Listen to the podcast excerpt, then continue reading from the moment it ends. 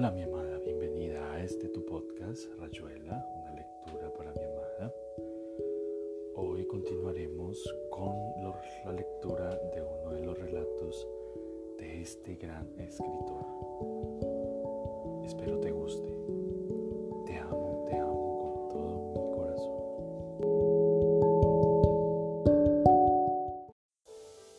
Omnibus. Si le viene bien, Tráigame lugar cuando vuelva, pidió la señora Roberta, reclinándose en el sillón para la siesta. Clara ordenaba las medicinas en la mesita de ruedas. Recorría la habitación con una mirada precisa. No faltaba nada. La niña Matilde se quedaría cuidando a la señora Roberta. La mucama estaba al corriente de lo necesario. Ahora podía salir con toda la tarde del sábado para ella sola. Su amiga Ana esperándola para charlar, el té dulcísimo a las cinco y media, la radio y los chocolates. A las dos, cuando la ola de los empleados termina de romper en los umbrales de tanta casa, Villa del Parque se pone desierta y luminosa. Por Tinogasta y Zamudio bajó Clara taconeando distintamente saboreando un sol de noviembre roto por islas de sombra que le tiraban a su paso los árboles de agronomía. En la esquina de Avenida San Martín y Nogoya, mientras esperaba el Omnibus 168, oyó una batalla de gorriones sobre su cabeza, y la torre florentina de San Juan María Baney le pareció más roja contra el cielo sin nubes. Alto hasta dar vértigo Pasó don Luis, el relojero, y la saludó apreciativo, como si alabara su figura prolija, los zapatos que la hacían más esbelta, su cuellito blanco sobre la blusa crema.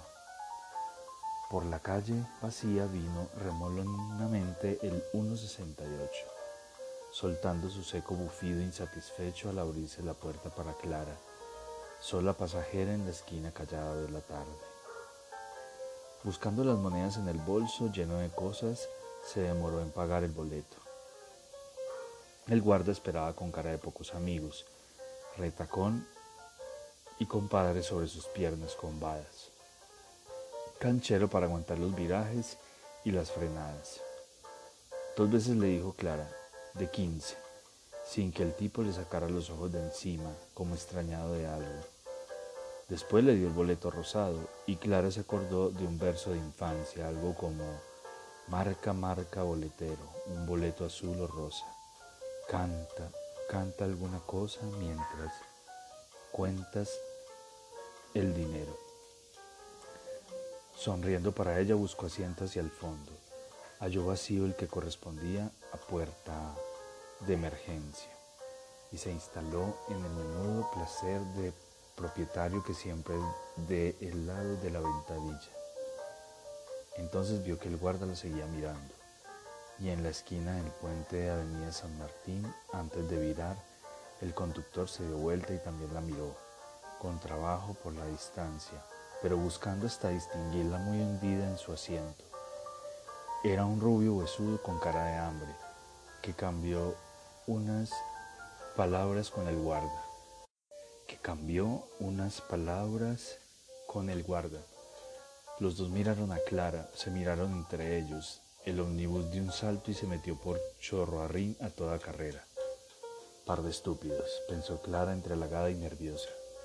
Ocupada en guardar su boleto en el monedero, observó de reojo a la señora del gran ramo de claveles que viajaba en el asiento de adelante. Entonces la señora la miró a ella, por sobre el ramo se dio vuelta y la miró dulcemente como una vaca sobre un cerco. Y Clara sacó el espejito y estuvo enseguida absorta en el estudio de sus labios y sus cejas. Sentía ya en la nuca una impresión desagradable. La sospecha de otra impertinencia la hizo darse vuelta con rapidez, enojada de veras. A dos centímetros de su cara estaban los ojos de un viejo de cuello duro, con un ramo de margaritas componiendo un olor casi nauseabundo. En el fondo del ómnibus, instalados en el largo asiento verde, todos los pasajeros miraron hacia Clara.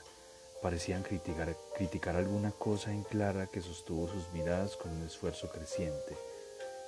sintiendo que cada vez era más difícil, no por la coincidencia de los ojos en ella ni por los ramos que llevaban los pasajeros, más bien porque había esperado un desenlace amable, una razón de risa como tener un tizne en la nariz, pero no lo tenía, y sobre su comienzo de risa se posaban helándola esas miradas atentas y continuas, como si los ramos la estuvieran mirando. Súbitamente inquieta, dejó resbalar un poco el cuerpo. Fijó los ojos en el estropeado respaldo delantero, examinando la palanca de la puerta de emergencia y su inscripción para abrir la puerta. Tire la manija hacia adentro y levántese.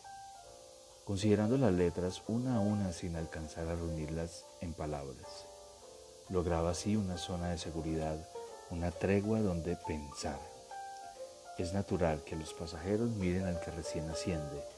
Está bien que la gente lleve ramos y va a Chacarita. Y está casi bien que todos en el omnibus tengan ramos.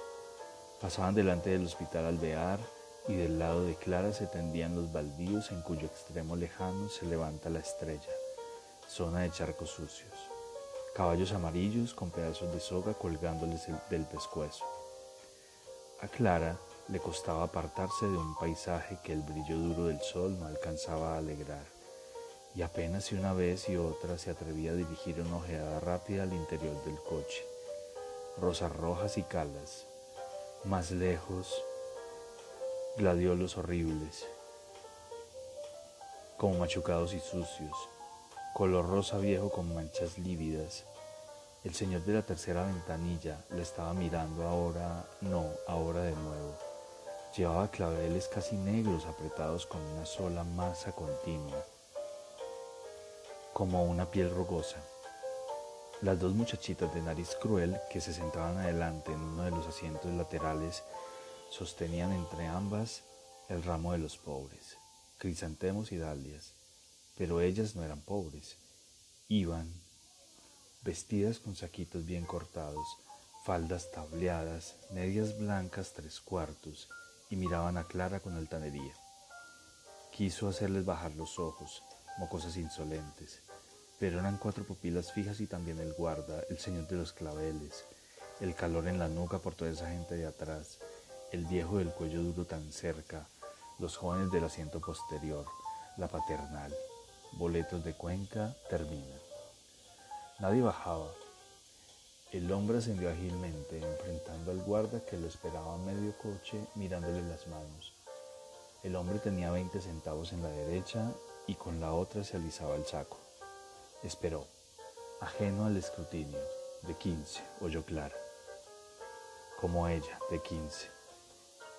Pero el guarda no contaba el boleto, seguía mirando al hombre que al final se dio cuenta y le hizo un gesto de impaciencia cordial. Le dije de 15 Tomó el boleto y esperó el vuelto. Antes de recibirlo, ya se había deslizado livianamente en un asiento vacío al lado del señor de los claveles. El guarda le dio los cinco centavos. Lo miró otro poco, desde arriba como si le examinara la cabeza. Él ni se daba cuenta, absorto en la contemplación de los negros claveles. El señor lo observaba, una o dos veces lo miró rápido y él se puso a devolverle la mirada. Los dos movían la cabeza casi a la vez, pero sin provocación, nada más que mirándose. Clara seguía furiosa con las chicas de adelante, que la miraban un rato largo y después al nuevo pasajero. Hubo un momento cuando el 1.68 empezaba su carrera pegado al paredón de Chacarita, en que todos los pasajeros estaban mirando al hombre y también a Clara solo que ya no la miraban directamente porque les interesaba más el recién llegado, pero era como si la incluyeran en su mirada, unieran a los dos en la misma observación.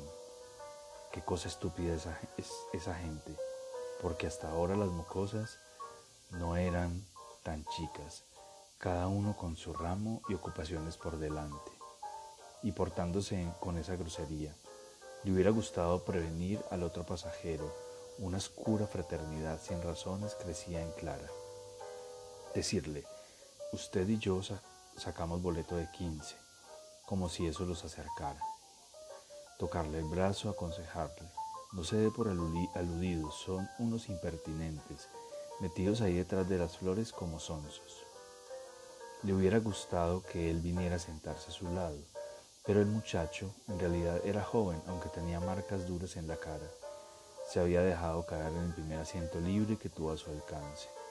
Con un gesto entre divertido y azorado se empeñaba en devolver la mirada del guarda, de las dos chicas, de la señora con los gladiolos, y ahora el señor de los claveles rojos tenía vuelta la cabeza hacia atrás y miraba a Clara. La miraba inexpresivamente, con una blandura opaca y flotante de piedra pómez. Clara le respondía, obstinada, sintiendo como, sintiéndose como hueca. Le venían ganas de bajarse, pero esa calle a esa altura y total por nada, por no tener un ramo. Notó que el muchacho parecía inquieto, miraba a un lado y al otro, después hacia atrás, y se quedaba sorprendido ver a los cuatro pasajeros del asiento posterior y al anciano del cuello duro con las margaritas. Sus ojos pues, eh, pasaron por el rostro de Clara, deteniéndose un segundo en su boca, en su mentón.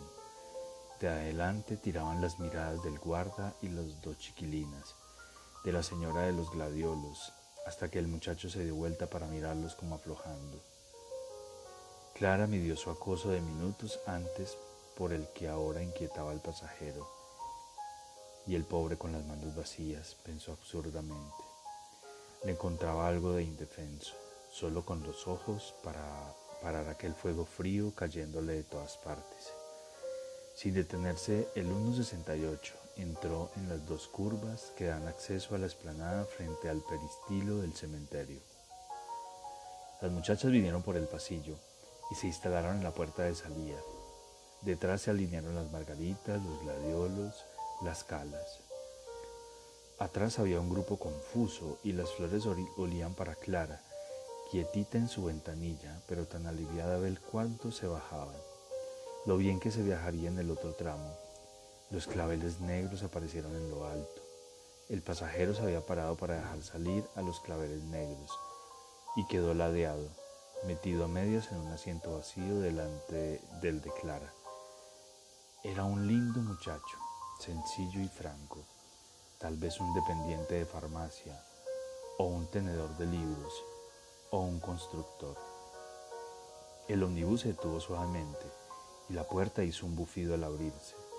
El muchacho esperó que bajara la gente para elegir a gusto un asiento, mientras Clara participaba de su paciente espera y urgía con el deseo a los gladiolos y a las rosas para que bajasen de una vez. Ya la puerta abierta y todos en fila, mirándola y mirando al pasajero, sin bajar, mirándolos entre los ramos que se agitaban como si hubiera viento, un viento de debajo de la tierra, que moviera las raíces de las plantas y agitara el bloque de los ramos. Las dos chicas salieron de las, salieron las calas, los claveles rojos, los hombres atrás con sus ramos. Las dos chicas, el viejo de las margaritas. Quedaron ellos dos solos y el 1.68 pareció vuelve más pequeño, más gris, más bonito. Clara encontró bien y casi necesario que el pasajero se sentara a su lado, aunque tenía todo el ómnibus para elegir. Él se sentó y los dos bajaron la cabeza y se miraron las manos. Estaban ahí, eran simplemente manos, nada más. Chacarita, gritó el guarda. Clara y el pasajero contestaron su urgida mirada con una simple fórmula. Tenemos boletos de quince. La pensaron tan solo y era suficiente. La puerta seguía abierta, el guarda se les acercó. Chacarita, dijo casi explicativamente. El pasajero ni lo miraba, pero Clara le tuvo lástima. Voy a retiro, dijo, y le mostró el boleto. Marca, marca boletera, un boleto azul o rosa. El conductor estaba casi salido del asiento, mirándolos. El guarda se volvió indeciso, hizo una seña. Bufó la puerta trasera, nadie había subido delante y el 1.68 tomó velocidad con bandazos coléricos, liviano y suelto en una carrera que puso plomo en el estómago de Clara, al lado del conductor. El guarda se tenía ahora el barrote cromado y los miraba profundamente. Ellos le devolvían la mirada, se estuvieron así hasta la curva de entrada de Orrego, Después Clara sintió que el muchacho posaba despacio una mano en la suya, como aprovechando que no podían verlo desde delante. Era una mano suave, muy tibia, y ella no retiró la suya, pero la fue moviendo despacio hasta llevarla más al extremo del muslo, casi sobre la rodilla. Un viento de velocidad envolvía los nidos en plena marcha. Tanta gente, dijo él casi sin voz, y de golpe se bajan todos. Llevaban flores a la chacarita, los sábados va mucha gente a los cementerios. Sí, pero un poco raro era, ¿sí? ¿Usted se fijó? Sí, dijo él, casi cerrándole el paso. Y a usted le pasó igual, me di cuenta. Es raro, pero ahora ya no sube nadie. El coche frenó brutalmente. Barrera del central argentino. Se dejaron ir hacia adelante, aliviados por el salto a una sorpresa, a un sacudón. El coche temblaba como un cuerpo enorme. Yo voy a retiro, dijo Clara. Yo también. El guarda no se había movido, ahora hablaba iracundo con el conductor. Vieron, sin querer reconocer que estaban atentos a la escena, cómo el conductor abandonaba su asiento y venía por el pasillo hacia ellos, con el guarda copiándole los pasos. Clara notó que los dos miraban al muchacho y que éste se ponía rígido como reuniendo fuerzas. Le temblaron las piernas, el hombro que se apoyaba en el suyo. Entonces aulló horriblemente una locomotora toda carrera. Un humo negro cubrió el sol. El fragor de rápido tapaba las palabras que debía estar diciendo el conductor.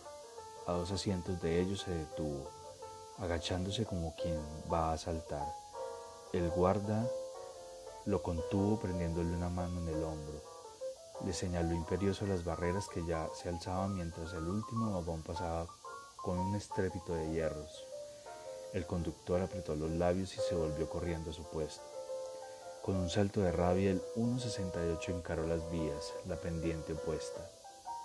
El muchacho aflojó el cuerpo y se dejó resbalar suavemente. Nunca me pasó una cosa así, dijo como hablándose. Clara quería llorar y el llanto esperaba ahí, disponible pero inútil. Sin siquiera pensarlo tenía conciencia de que todo estaba bien, que viajaban del 1.68 vacío aparte de otro pasajero y que toda protesta contra ese orden podría resolverse tirando de la campanilla y descendiendo en la primera esquina. Pero todo estaba bien así. Lo único que sobraba era la idea de bajarse, de apartar esa mano que de nuevo había apretado la suya. Tengo miedo, dijo sencillamente. Si por lo menos me hubiera puesto unas violetas en la blusa. Él la miró, miró su blusa lisa. A mí a veces me gusta llevar un jazmín del país en la solapa, dijo. Hoy salí apurado y ni me fijé. Qué lástima. Pero en realidad nosotros vamos a retiro. Seguro, vamos a retiro. Era un diálogo, un diálogo. Cuidar de él, alimentarlo.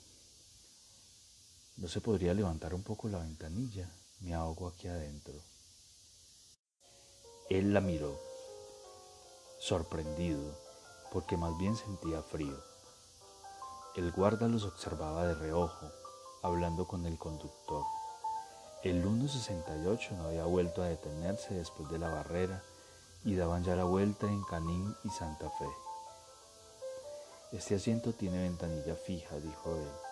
Usted ve que es el único asiento del coche que, que viene así, por la puerta de emergencia. Ah, dijo Clara, nos podríamos pasar a otro. No, no, le apretó los dedos, deteniéndose, deteniendo su movimiento de levantarse. Cuanto menos nos movamos, mejor. Bueno, pero podríamos levantar la ventanilla de adelante. No, por favor, no. Él esperó, pensando que Clara iba a agregar algo, pero ella se hizo más pequeña en el asiento. Ahora lo miraba lleno, de lleno para escapar a la atracción de allá adelante, de esa cólera que les llegaba como un silencio o un calor. El pasajero puso la otra mano sobre la rodilla de Clara y ella acercó la suya, y ambos se comunicaron oscuramente por los dedos, por el tibio acariciarse de las palmas. A veces una es tan descuidada, dijo tímidamente Clara. cree que lleva todo y siempre olvida algo. Es que no sabíamos. Bueno, pero lo mismo, me miraban sobre todo esas chicas y me sentí tan mal. Eran insoportables. Protestó él. ¿Usted vio cómo se habían puesto de acuerdo para clavarnos los ojos? Al fin y al cabo, el ramo era de crisantemos y dalias, dijo Clara, pero presumían lo mismo. Porque los otros les daban alas, afirmó él con irritación. El viejo de mi asiento con sus claveles apelmazados, con esa cara de pájaro. A los que no vi bien fue a los de atrás. ¿Usted cree que, que todos, todos, dijo Clara? Los vi apenas había subido. Yo subí en Nogoyá y Avenida San Martín. Casi enseguida me di vuelta y vi que todos, todos menos mal que se bajaron. Redón, frenada en seco. Un policía moreno se abría en cruz acusándose de algo en su alto kiosco. El conductor salió del asiento como deslizándose. El guarda quiso sujetarlo en la manga, pero se soltó con violencia y vino por el pasillo, mirándolos alternadamente, encogido y con los labios húmedos parpadeando. Aida pasó, gritó el guarda con una voz rara. Diez bocinas ladraban en la cola del omnibus y el conductor corrió afligido a su asiento. El guarda le habló al oído, dándose vuelta a cada momento para mirarlos. Si no estuviera usted, murmuró Clara, yo creo que si no estuviera usted me habría animado a bajarme. Pero usted va a retiro, dijo él con alguna sorpresa. Sí, tengo que hacer una visita, no importa, me hubiera bajado igual. Yo saqué boleto de 15, dijo él, hasta retiro.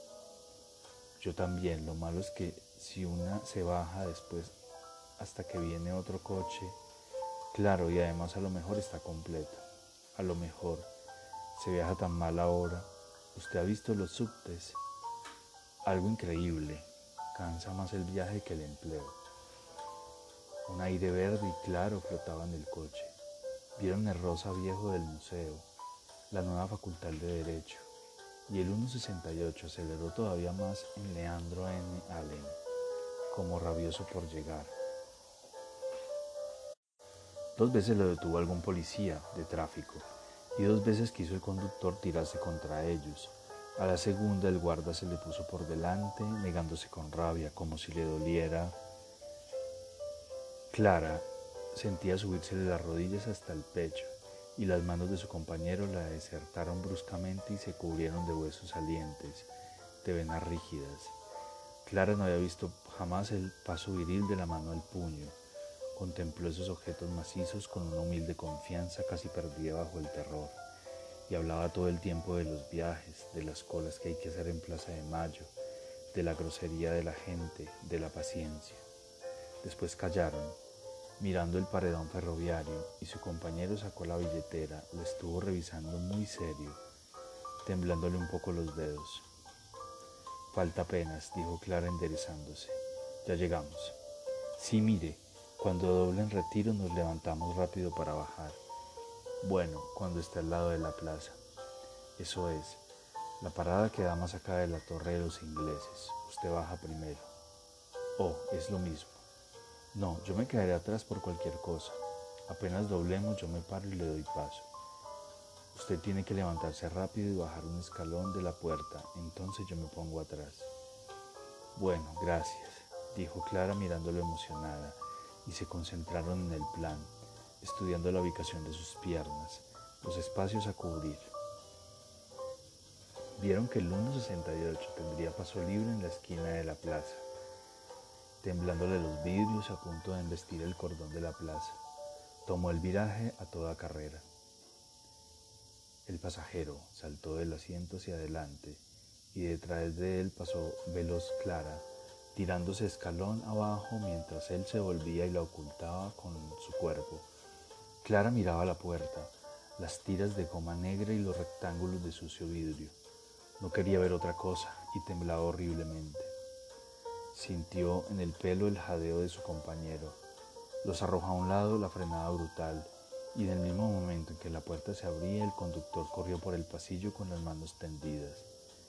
Clara saltaba ya a la plaza y cuando se volvió su compañero también, saltaba también y la puerta bufó al cerrarse. Las gomas negras apresaron una mano del conductor, sus dedos rígidos y blancos. Clara vio a través de las ventanillas que el guarda se había echado sobre el volante para alcanzar la palanca que cerraba la puerta. Él la tomó del brazo y caminaron rápidamente por la plaza llena de chicos y vendedores de helados. No se dijeron nada, pero temblaban como de felicidad y sin mirarse. Clara se dejaba guiar, notando vagamente el césped, los canteros, oliendo un aire de río que crecía de frente. El florista estaba a un lado de la plaza y él fue a pararse ante el canasto montado en caballetes y eligió dos ramos de pensamientos. Alcanzó uno a Clara. Después le hizo tener los dos mientras sacaba la billetera y pagaba. Pero cuando siguieron andando, él no volvió a tomarla del brazo. Cada uno llevaba su ramo. Cada uno iba con el suyo y estaba contento. Y aquí termina Rayuela, una lectura para mi amada. Espero te haya gustado este relato. Te amo, te amo con todo mi corazón. Te amo, te amo.